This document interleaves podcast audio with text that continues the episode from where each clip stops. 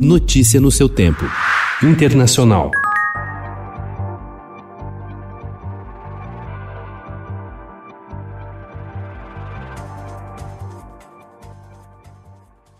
Em seu primeiro dia de trabalho como presidente dos Estados Unidos, Joe Biden assinou 10 medidas de um plano de enfrentamento da pandemia do novo coronavírus, o qual ele classificou como um esforço de guerra de larga escala. Entre as iniciativas, o presidente estabeleceu quarentena obrigatória para viajantes que chegam aos Estados Unidos e a obrigatoriedade do uso de máscaras em ônibus, trens e aviões.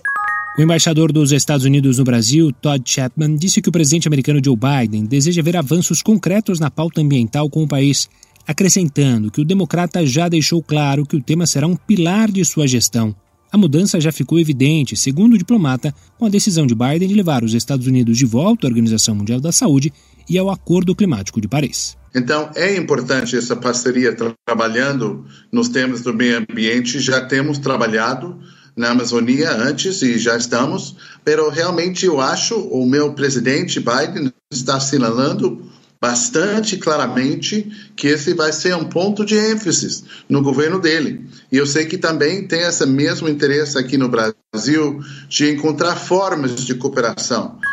Joe Biden sonhava em se mudar para a Casa Branca desde pelo menos 1987, quando concorreu à presidência pela primeira vez. E esses sonhos devem ter sido diferentes da realidade desta semana. O número oficial de mortes de americanos por Covid-19 passou de 400 mil. Ao final de seus primeiros 100 dias, pode passar de 500 mil. Milhões de americanos perderam o emprego. Consertar os Estados Unidos começa com o controle do vírus. Biden poderá trazer melhores dias para uma nação arrasada pela pandemia e por disputas políticas.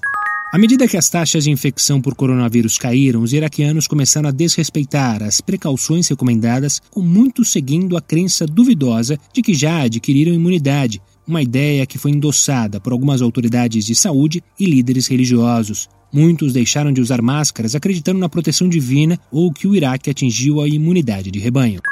Dois ataques simultâneos de homens-bomba mataram 32 pessoas e feriram 110 em Bagdá, no mais mortífero atentado em três anos na capital iraquiana, que ocorreu um dia após a posse do novo presidente dos Estados Unidos, Joe Biden. Segundo o Ministério do Interior, um primeiro homem acionou seu cinto de explosivos no meio de um mercado de roupas usadas. Enquanto uma multidão se formava para tentar ajudar as vítimas, um segundo homem-bomba detonou seu artefato. Notícia no seu tempo.